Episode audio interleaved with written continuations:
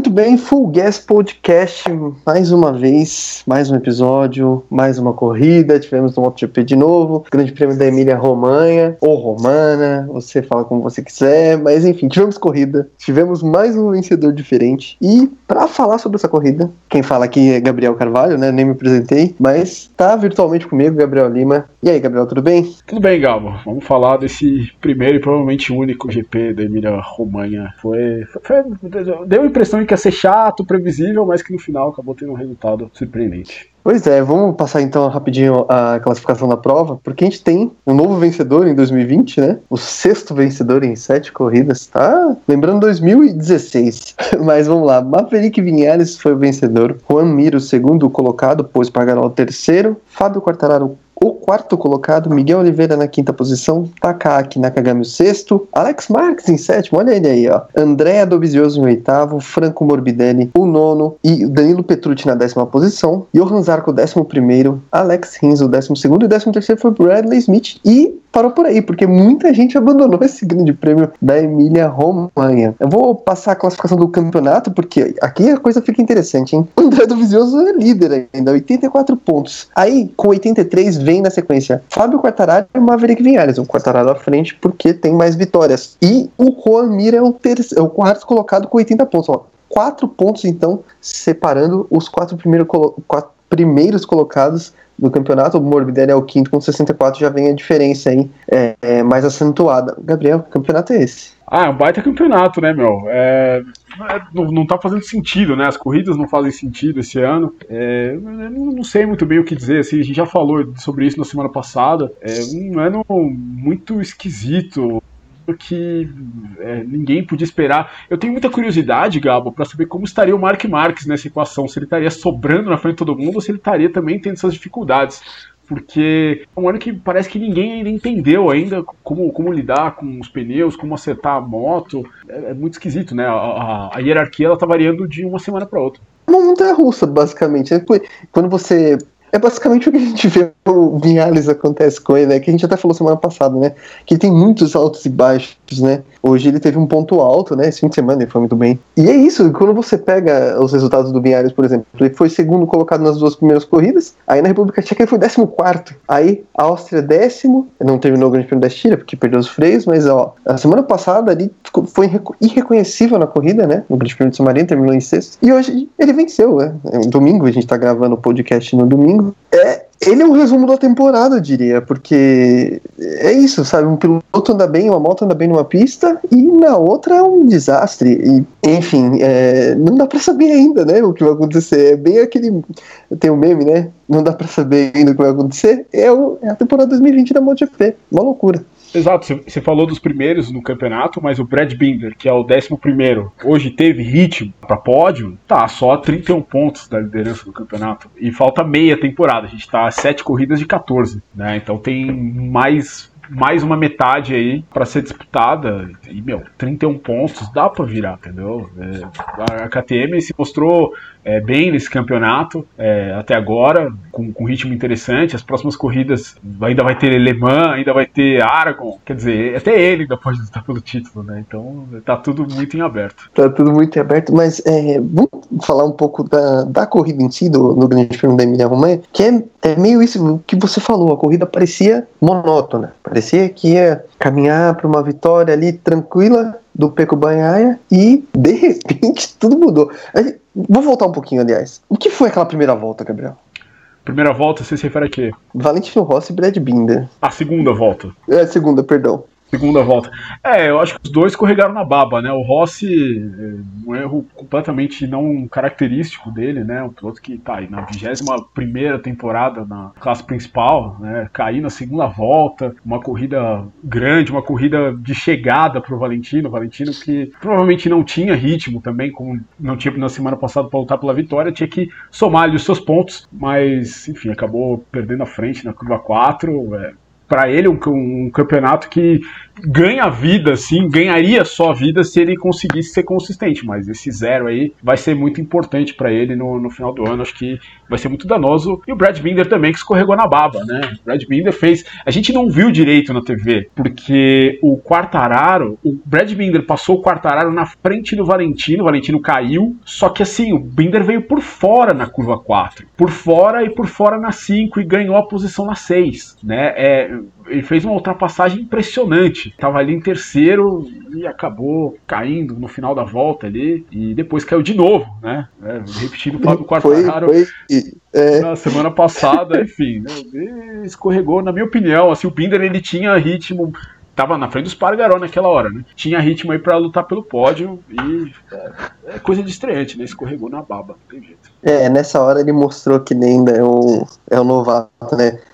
Quando eu destaquei, coloquei ele como destaques do, um dos destaques da primeira parte, digamos assim, da temporada, eu disse que a vitória dele na República Tcheca foi uma vitória de veterano, mas hoje o erro dele foi um erro de, de novato. E depois disso a corrida deu uma murchada, né? Porque quando você vê esse começo de prova, você fala, bom, vai ser uma prova de muitas emoções. E aí passou as voltas e os pilotos meio que se estabeleceram ali na, onde eles estavam e parecia que nada ia acontecer. E aí veio a queda do Banhaia. E a corrida caiu no colo do Viales, que estava perto ali, né? Mas que também não tinha muita perspectiva de, de, de, de ultrapassar o, o italiano, né? É, eu acho que não, acho que ia ser difícil pro Vinhales, porque a Yamaha mostrou aí, o próprio Quartararo, a corrida do Quartararo atrás do pós-Pargaró, o Quartararo não conseguiu ser efetivo no ataque dele, em cima do pó, e eu acho que o Vinhares também ia ser difícil para ele conseguir passar o Banhaia, porque talvez a Yamaha, é, a Yamaha não tenha a mesma velocidade de, de reta top speed que tem a Ducati, né? A Ducati, a gente lembra na semana passada como o Banhaia passou fácil, Valentino. Pô, você, você vai passar o cara onde? No final da reta, né? Na, ou na freada, né? Mas o Banhaia tinha, ele, ele basicamente, eu, a minha impressão era que o Vinhares estava bem no primeiro, no segundo setor, mas chegava no terceiro, no Curvone ali, o Banhaia, assim como na semana passada, estava muito bem. Então ia ser muito difícil dele, dele, dele conseguir passar, mas enfim, o, o Vinhares uma coisa que a gente tem que falar, tudo bem, herdou a vitória, como você falou, mas o Vinhares estava sempre um segundo, segundo e meio do Banhaia, ele não deixou o Banhaia respirar a corrida inteira, e aí o Banhaia acabou, não sei se errando, né, mas enfim, ele falou que talvez tenha sido alguma coisa na pista, deram nos dados, né? Hoje em dia o dado sempre deda se o piloto cometeu algum tipo de erro, na, se se inclinou demais, se freou demais, se entrou rápido demais e segundo ele, né, os dados ele tinha dados similares a outras voltas é, no mesmo lugar. não apontar, não, esses dados não apontavam o erro dele. Mas enfim, ele foi caiu ali, o Banhai, coitado, saiu ali apoiado no fiscal, podia ter vencido a primeira corrida na carreira, mas vai ficar para próxima. É, vai ficar para próxima. Mas assim, é, não sei se você vai concordar, mas eu acho que ele sai desse dessa rodada dupla, né, em Misano, maior do que ele entrou em termos de futuro. Não sei se você concorda ah, comigo. Com certeza. Pô, ele, ele, conseguiu um contrato com a Ducati nessas duas semanas. Um contrato com a Ducati Fábrica, enfim, é, reza a lenda aí que é uma questão de tempo. Ele pode ser anunciado só na, já na semana que vem, já no GP da Catalunha. É, e é muito. E, e se for, é, realmente é muito merecido. O que ele fez, ele foi. Ele foi a melhor Ducati Misano nas duas corridas. E ele, ele é o cara para Ducati, eu diria, pro, pro futuro. E o, o, o interessante, interessante, o curioso, o, a posição dele no campeonato não reflete o ano dele, né? É, é curioso isso, porque ele tá em 15 no campeonato, ele tá atrás do Petrucci. Mas você vai dizer que ele tem um ano pior que o do Petrucci? É, impossível, né? Mas é que ele tem aqueles 5 zeros, né? Dois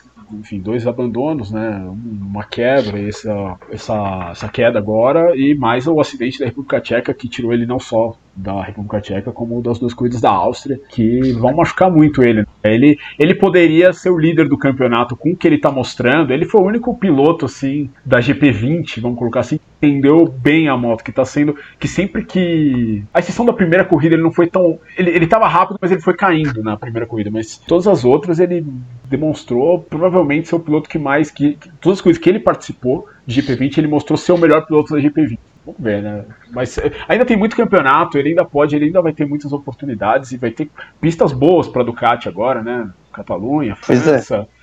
é, Aragon, enfim. Vamos ver. Agora, rapidinho, jogo rápido. Vinhares venceu, né? Finalmente encontrou um caminho, porque semana passada ele parecia totalmente perdido. Hum. Pergunto, agora vai? Pois é, é, antes de responder essa pergunta, uma curiosidade, né? É, ele é, o Vinhares é o quarto piloto a vencer a pole position em Misano nessa nova fase, né? Desde que a pista enfim, foi reformulado, né? Se corria ao contrário, Misano. É, não, o pole position não vencia lá desde 2010, com o Dani Pedrosa. O Stoner venceu na, saindo da pole em 2007, o Valentino venceu saindo da pole em 2009. Só agora, em 2020, na segunda corrida, né, nesse GP da Emília Romanha, aí, é, o Vinhares conseguiu a vitória e acabou com esse tabu, acabou com essa maldição da pole aí. Mas é difícil dizer, Gabo. É, assim, não dá pra tirar mérito da vitória dele. Ele fez uma grande prova, mas é aquela história, né? Treinou sete dias no mesmo lugar e treinou os últimos quatro, pelo menos, só pensando em ritmo de corrida. Não, isso não é uma coisa que. Não é uma circunstância que condiz muito com a realidade. Então,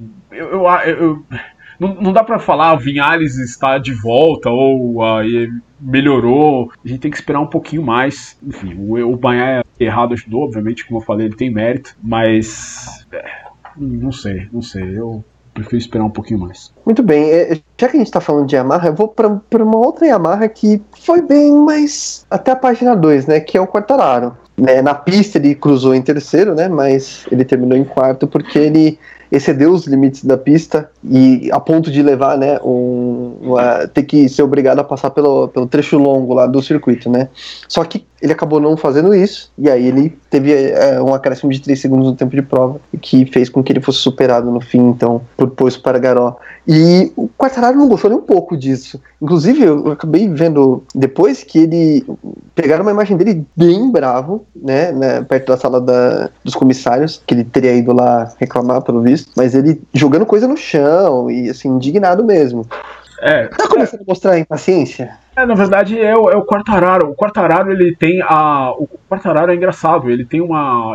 Ele dá a impressão de ser uma pessoa o Calma, uma pessoa muito simpática, mas nos no cinco minutos dele, depois da, de sair da moto, cara, ele é, ele é um animal, cara. É impressionante, assim, é, isso é uma coisa que ele, como grande piloto que é, e vai ser ainda, na minha opinião, é um negócio que ele tem que controlar um pouco, né? Na, na hora que ele saiu da moto, ele chegou, ele basicamente saiu correndo, né? Nem, nem sentou na garagem, né? Saiu, foi embora, né? Depois que, que perdeu o pódio, mas é que tá, né, meu? É, é, é, a, a, punição, Gabo, são. É, é, bom a gente explicar até pros nossos amigos. São, são, são cinco boa. vezes sair dos limites de pista durante a prova. Depois de três, você ganha uma advertência. Só na quinta você é punido. Então, o, o Quartararo diz que ele não foi avisado, no, ele não, não chegou o warning para ele no, no painel, né? Mas a transmissão apareceu. É, é a gente. É, enfim, é, e assim, o, o cara tem como saber também. Né? O cara ele, ele viu. Né?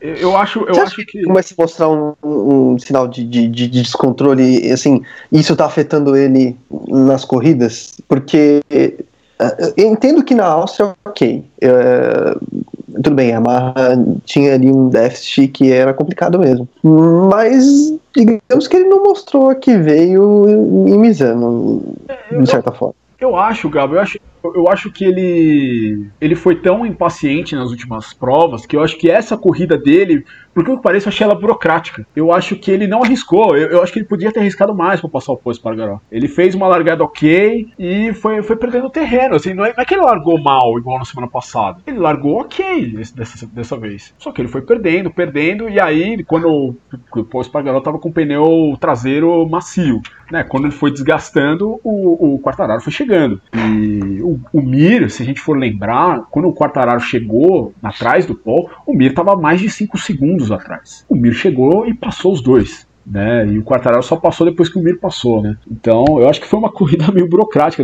Foi uma corrida lá Vinhales, vai. O Vinhales que é meio assim.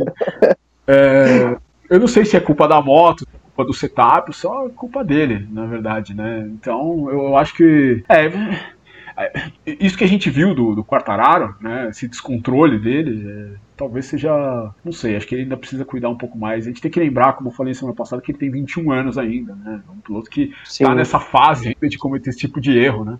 Vamos, vamos ver, a Yamaha tem pistas boas chegando agora, Catalunha, né? Uma pista com bastante, com, com curvas grandes, né? E, e Le Mans, né? Que é uma pista que historicamente também sempre dá certo. Então, o Quartararo tem boas chances aí também de, de, de, reverter esse quadro. Muito bem, é. Tem chance, mas tá, tá parecendo meio descontrolado. Precisa cuidar, como você falou. É, agora vamos passar pro líder do campeonato, porque André do Vizioso é o líder do campeonato. E é, a gente tem uma. Eu, eu, eu olhando para a tabela, a, a explicação que, que, eu tenho é: ele terminou todas as corridas. É, exatamente. Né? Ele, é, ele, é, consistente desde o início não é uma liderança real, né? Ele, pô, se você for ver bem, ele não teve ritmo para vencer nenhuma corrida até aqui. Ele venceu a Áustria porque teve uma relargada, tal, pô, o Spargaró que tava disparando na frente e não tinha pneu novo. Mas hoje o, o Dovizioso foi muito mal, né? Ficou a corrida inteira atrás do Alex Marques, não conseguiu passar, foi ultrapassado pelo Nakagami que vinha de trás. Não sei, falta meia temporada o Dovizioso tá desse jeito não vai se segurar, vai chegar bem atrás do campeonato. Acho que todo, vários pilotos que estão atrás dele têm tido performances mais menos oscilantes do que a dele, mas enfim, o parece que não se entende com os pneus, parece que nem ele nem o Petrucci, né? Não sei, sabe, é uma coisa que se comentou nesse final de semana, parece que o fato do Dovizioso ter brigado com a Ducati meio que também afetou o Petrucci, porque o Petrucci é meio brother do Dovizioso, né? Acabou que chegou, foi pra Ducati para ajudar, inclusive, o Dovizioso. Vou ser sincero, o Petrucci chegou com um discurso de segundo piloto na Ducati. Né? O Dovizioso meio que levou ele para lá. E parece que a, a, briga, né, que a gente vê do Dovizioso, né, que já, enfim, já não é mais segredo para ninguém que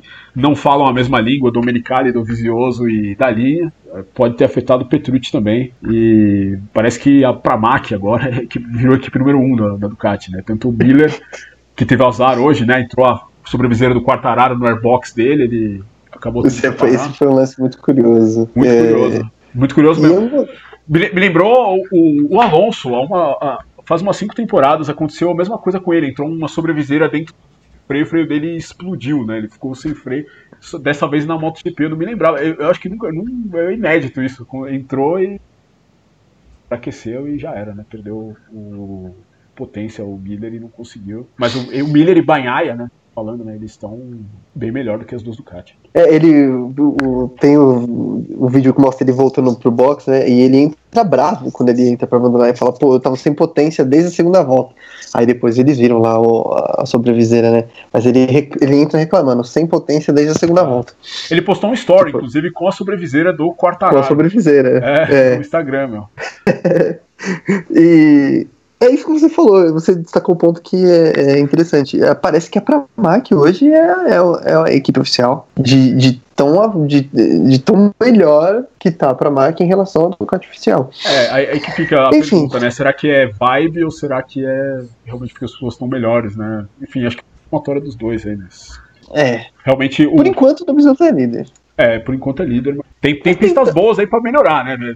É, é Catalunha, ele a Ducati é uma pista, é uma pista boa para a Ducati. França também tende a ser, né? No ano passado as duas Ducati foram para o pódio e, e aí tem Aragon que aí eu acho que vai ser território da Ducati. Aí o Dovizioso tem, tem condições, né? Vamos ver se vai, vai ter ritmo aí para superar é, todo mundo, né? Vamos ver. É, e a gente teve aí, né? Eu falei já um pouquinho lá, lá, no começo, seis vencedores diferentes em sete corridas, é uma vibe meio 2016, né? É. Então, mas só que dessa vez a gente não tem o Mark Marx. Essa é, é a diferença. É, eu, eu, até falei uma coisa errada no último episódio, que a gente falou que era, tinham oito vencedores diferentes, foram nove vencedores diferentes naquela temporada, só que foram oito seguidos, né? Agora a gente tem seis seguidos em sete provas, seis vencedores diferentes seguidos em sete provas, né? Quatro novos, o que é um, um recorde né, no, no, no, Mundial. Muito interessante realmente a temporada ainda. E ainda tem outros vencedores, possíveis vencedores, né? Por exemplo, o Romir, que na minha opinião é o, o Danger Man agora da, da temporada, que ó, realmente, em termos de ritmo de corrida, precisa classificar melhor, mas em termos de ritmo de corrida, é o cara do momento, né?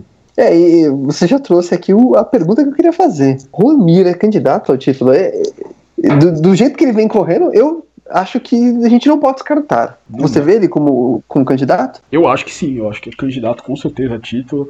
A Suzuki é uma moto muito equilibrada, né? A Suzuki tá. Até o Quartararo chegou a dizer que a Suzuki é a melhor moto do, do grid, né? É, meio, meio que jogando pressão lá. Mas é, o problema da Suzuki é a classificação, né? Não tem jeito. Eu acho, eu acho que inclusive são dois pontos. O, o ponto negativo e o ponto positivo da Suzuki eles são interligados. Porque, por exemplo, o ponto forte da Suzuki é o final da prova. No final da prova eles sempre chegam com mais pneu que todo mundo. O ponto negativo é a classificação, ou seja, é uma moto que não está gerando a mesma temperatura de pneu para uma volta. Eu acho que esse, essa é a questão da Suzuki, né? É, é, muito boa de um lado, mas de outro peca. E pô, hoje na MotoGP você largar, por exemplo, como o Mir largou em 11 esse final de semana, é muito prejudicial para sua corrida, né? O Mir teve que fazer várias ultrapassagens, aí foi beneficiado aí por alguns acidentes, mas tinha um, um, baita ritmo que ele não pôde colocar a prova com o Vinhares, porque o Vinhares estava largando em primeiro e ele largou somente em, em, em 11 lugar, mas chegou a 2,4 do Vinhares. Então eu, eu acho que esses dois, essas duas coisas, Gabo, elas são. É elas têm relação. Tanto a, Suzuki mal, não gerar temperatura para fazer uma volta, quanto eles chegarem no final da corrida com mais pneu que todo mundo. Enfim, é um balanço, é uma característica dessa moto, desse projeto, mas que, que, que, pode atrapalhar o Mir, mas que tem, por enquanto, o Mir ele tem sido o piloto mais consistente da temporada. Ele tem dois abandonos, né? Uma queda sozinho na Espanha, depois acho que teve o acidente que ele aconteceu com o Lecuona lá na, na República Tcheca mas ele está três pontos de liderança, tem sido mais consistente ali, mais que sempre por ali, eu olha, o Mir pode surpreender muito aí. O título da Suzuki, imagina, 20 anos depois. Né? E, assim, depois de uma temporada bem difícil, né, de estreia, né? Ele teve um 2019 bem complicado. E esse ano parece que encontrou o caminho. Tem ido bem. Vamos ver, eu não descartaria. Acho que é um nome que talvez esteja correndo por fora, mas que, que eu acho que tem, tem chance sim. É, agora a gente. Detalhe, hein? De detalhe, a, a, Suzuki, no, no, no, seu ano de reestreia na MotoGP, né? Fez primeiro e segundo no grid de largada no GP da Catalunha, com o Alex Espargaró e o Maverick Vinhales, né? E Catalunha é a próxima corrida, né? Vamos ver se o Mir consegue, se, se, se, isso dá uma, uma chama aí pro, pro Mir tentar ir atrás. Não, não sei se dá pole, mas de uma classificação melhor. Certamente é uma pista que vai favorecer velocidade de curva, né? Uma, uma pista que tem curvas muito grandes, né? Então, tanto Yamaha como Suzuki tendem a andar bem. Vamos ver o que, que o Mir pode fazer. Pois é, agora a gente. A gente vai depois. Vamos passar primeiro o resultado do Moto 2 e Moto 3 para depois falar de Moto E, né? Vamos, vamos lá na, na Moto 2. Quem ganhou foi o Enea Bastianini né, Bastianini, que fez ali uma ultrapassagem é, dura, mas enfim, não nada fora do normal para ganhar e para encostar ali no, na, na classificação do campeonato, porque ele tá cinco pontos agora do Luca Marini. O Luca Marini ainda é o líder do campeonato. Uma corrida foi meio esquisita, né? Teve uma paralisação, ia chover, não choveu. Mas eu, eu queria ir um pouco mais pra Moto 3, porque eu, eu gosto de histórias de redenção, Gabriel. Redenção, assim, né? Digamos. E... Redenção, redenção é o título do nosso podcast hoje, né? Redenção do Top Gun e a redenção também desse cara aí, desse italiano aí que eu falar. Romano Fenati voltou a vencer. E, e, assim, eu gosto das coincidências da vida, porque ele voltou a vencer na pista que foi o palco, do, acho que do pior momento da carreira dele, né? Que foi quando ele tava na Moto 2, ele apertou o freio do, do Manzi no meio da, da reta, e, enfim, foi desclassificado, foi suspenso. E agora que ele tá vindo aí com a Husqvarna, é, comandada pelo, pelo Max Biaggi, e hoje ele uma vitória histórica, a primeira da Husqvarna no, no Mundial de é, Velocidade. Então tem muita história. Eu achei, assim, eu gosto de história de redenção, então eu achei legal ver o, o Fenati vencendo. Não, não vamos dar a situação dele campeonato, que também não é nada, né, tá longe de qualquer pretensão de título, é. né, mas lá na frente o Robert Arenas continua líder, mas agora só dois pontos na frente do Ayogura. Ayogura eu, ele tá sempre ali, é impressionante, né? Ainda Esse falta japonês, ali o, o topo. É o topo é, do pódio, mas. É, ele é encardido, meu. Eu, eu acho eu acho o Ogura. Eu não, não, não, não, colocava o Ogura tão, tão alto assim, mas vai, vai fazer uma temporada muito surpreendente, o Ogura. O Arenas aí que. Porque assim, o Arenas, a, a grande força do Arenas é a consistência. Mas o Gura também está sendo. Então ele vai ter que encontrar alguma coisa a mais, o Arenas, aí, para conseguir segurar o Ogura que está vindo numa crescente bem interessante. Aí vamos ver, vamos ver como é que vai ser esse campeonato. Vai ser. tá, tá bem interessante. Pois é, e tem a Moto E, né? Moto E teve duas corridas esse fim de semana. E quem se deu melhor aí vai no overall, né? Vamos dizer assim, no, no cenário geral, foi o Matheus Ferrari. Agora, o Eric Granado teve a chance e escorregou, né? É, É, o Eric é complicado, né? Semana passada ele tinha a possibilidade de largar na pole, passou do limite de pista, não fez uma corrida de recuperação boa. E nessa corrida aconteceu. É, ele largou, largou mal, né, perdeu algumas posições, foi tentar se recuperar e acabou caindo, né? O problema é que a gente, eu, se não me engano, a gente chegou a falar no podcast da semana passada, o Eric não, não, não deu a impressão de que era agressivo o suficiente, estava confiante o suficiente para conseguir fazer ultrapassagens, né? E ele arriscou ali no Simeon, acabou perdendo a frente, caindo, né? É, pelo menos ele caiu na mesma curva do Valentino Rossi, né? Cometeu o mesmo erro do Rossi. Né, pode falar isso. Mas é. Mas, mas, não foi bom, né? O Eric foi o, o, o, piloto que fez a volta mais rápida desse final de semana, na sexta-feira. Tinha que ter conseguido mais, né? Tinha que ter saído com pelo menos um pódio. Saiu aí com um abandono e um sétimo lugar hoje, né? É complicado. Agora já era o campeonato. É, então a situação do campeonato fica difícil, porque o Matheus Ferrari é o, é o líder, né? Com 86 pontos e o Dominic Arger terá o segundo com 82. O Eric aparece em quinto, ok, em quinto, mas 43 pontos. E a, a Moto E só tem mais duas corridas, né? As duas corridas que vão ser realizadas na França. Então, tem 50 pontos em jogo. É muito complicado. Ele teria que depender de uma combinação de resultados bem complexos. É uma pena, porque é o que você falou, velocidade ele tinha, ele tem, ele mostrou isso, só que as circunstâncias não colaboraram e realmente é, é bem difícil que ele consiga é, alguma coisa nesse ano. Agora tem que ver o que vai acontecer em 2021.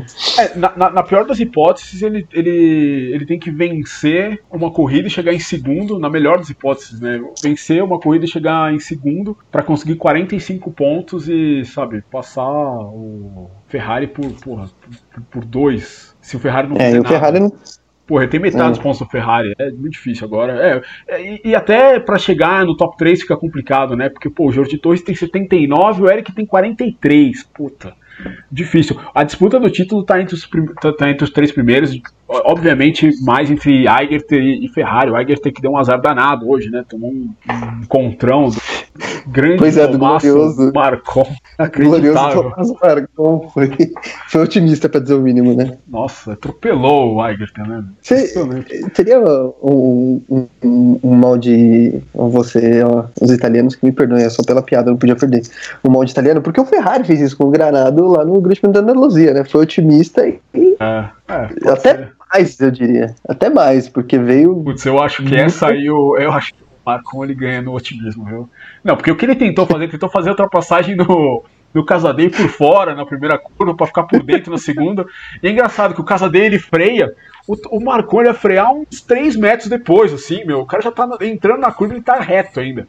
Porra, não dá, né, meu? Não, dá. Uma coisa que eu achei, assim, rapidinho, é a falta de consistência de comissários, né? Porque quando você tem um lance, teve um lance parecido, sei lá, o San Louis, né? Na, foi no Grande da Estíria, né? É. Ele derrubou o piloto, largou do, do, do, do fundo do grid. E esses pilotos derrubaram outros e vão perder só três posições. Então, não sei, acho que faltou um pouco de consistência aí. É, eu também acho. Eu acho que ele merecia uma largada. É que tudo bem, né? Se você largar do pit lane na Moto E, é uma punição muito maior, né? Porque, pô, são uma corrida curta, né? Eu, eu acho que posições também não. É, podia ser um pouquinho mais. Podia ser um pouquinho mais, eu acho. Podia ser umas. Uma, umas seis, vai. Perde duas filas no grid. Eu acho que. Sim. Pode largar do grid, mas perde duas filas de, de posição. Acho que seria melhor mesmo. Fica, fica muito barato, assim. Tô, a gente não tá questionando aqui a intenção do piloto, tá? A gente não tá dizendo que fizeram de propósito, acho que não. Até. Mas acho que fica barato. A imprudência fica, acaba ficando barato. Enfim. É, Moto E então só tem mais duas corridas, as duas corridas na França. A MotoGP volta já na, na, próxima semana, já tem corrida no Prêmio da Catalunha. E agora começa uma sequência aí bem puxada para os pilotos, enfim vai ter corrida até o final do ano pra gente não, pra gente matar a saudade. A gente ficou muito tempo sem, agora a gente vai ter bastante corrida para ver. É, Gabriel, mais alguma consideração sobre este final de semana de Grande Prêmio da Emília Romanha? O, o, provavelmente o único Grande Prêmio da Emília Romanha da história? Não, só tô. Quero que chegue logo o próximo final de semana, porque esse campeonato tá bem legal e, e é isso aí. Não dá para saber o que vai acontecer de novo. Eu gosto do meme. então é isso. A gente fica por aqui nesse episódio. A gente tem. Você vai poder ouvir ele no YouTube, no Spotify, no Apple Podcasts. E você pode seguir a gente no Instagram, arroba Podcast. E então a gente volta para falar, próximo episódio, depois do GP da Catalunha. Você venha conosco que a gente promete trazer mais um episódio bem bacana para você. Tá certo? Então, a gente fica por aqui. Semana que vem a gente tá de volta. Um grande abraço.